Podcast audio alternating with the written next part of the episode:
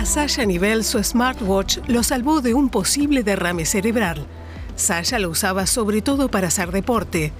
El reloj inteligente empezó a alertarlo repetidamente de irregularidades en su ritmo cardíaco. En su primera visita al médico le dijeron que no era nada.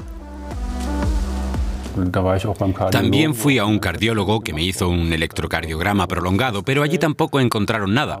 Por eso en algún momento pensé que era un error y apagué la alarma, porque era bastante molesta.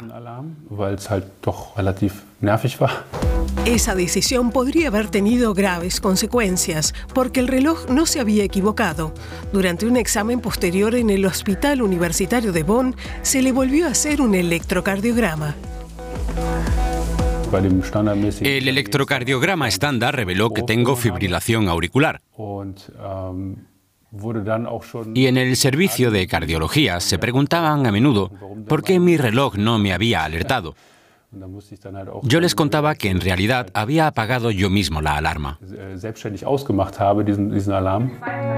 El cardiólogo Sebastian Zimmer del Hospital Universitario de Bonn ha tenido buenas experiencias con las aplicaciones de salud para relojes inteligentes.